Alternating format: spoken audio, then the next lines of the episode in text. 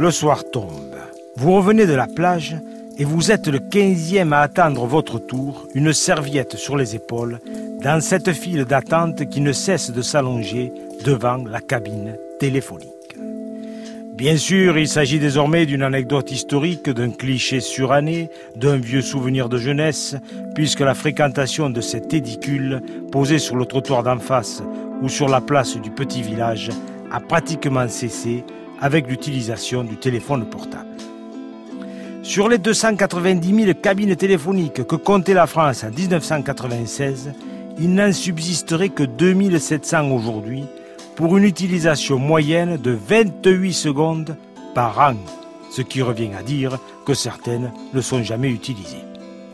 C'est en 1885 que les cabines téléphoniques font leur apparition à la Bourse de Paris. Des quartiers les plus chics de la capitale aux plus petits hameaux de province, elles seront ensuite utilisées à tout moment, à titre professionnel ou privé, par les jacassins de service et les amants inconsolables. Au même titre que la déesse et la gabardine, elles feront dans les années 60, sous le cocon des lampadaires et dans leur lumière d'aquarium, le bonheur des cinéastes qui l'utiliseront pour abriter des situations tour à tour cocasses ou dramatiques.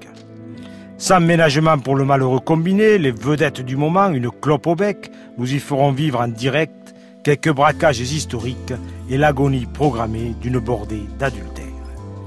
Mais citons, citons pour terminer Jean-Pierre Chabrol, qui écrit dans Ses rebelles. Tout autour, dans la vallée, il y avait des moulins, une filature, des mines, des vignes, des châtaigneraies. Il n'en reste rien.